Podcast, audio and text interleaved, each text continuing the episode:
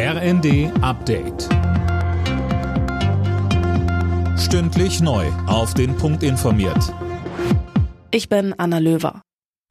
Nachdem die Polizei über drei Jahre nach dem spektakulären Einbruch in das Dresdner Grüne Gewölbe einen Großteil der Beute sicherstellen konnte, werden die Juwelen jetzt in Dresden von Experten untersucht. Polizeisprecher Thomas Geithner. Ich vergleiche das mal ein bisschen mit dem Fußball.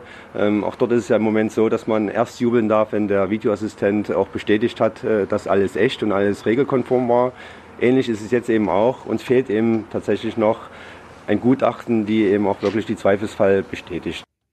Der Prozess um den spektakulären Raub geht am Dienstag in Dresden weiter. Sechs Mitglieder des Remo-Clans sind angeklagt. Offenbar hat es einen Deal gegeben, um die Juwelen zurückzubekommen.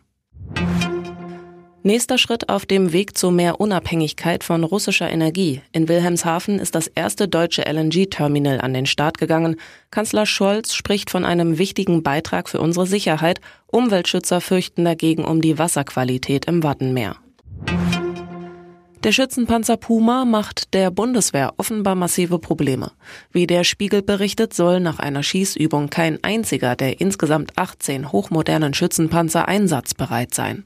Dem Bericht zufolge kann die volle Einsatzbereitschaft der Kompanie erst in drei bis vier Monaten wiederhergestellt werden. Die Schützenpanzer sollen laut Spiegel im kommenden Jahr für die schnelle Eingreiftruppe der NATO eingesetzt werden.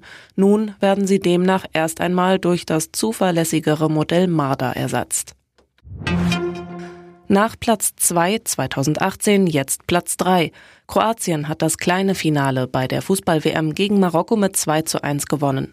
Für die Marokkaner war die Weltmeisterschaft dennoch ein riesiger Erfolg. Sie hatten es als erstes afrikanisches Team überhaupt ins Halbfinale einer WM geschafft. Alle Nachrichten auf rnd.de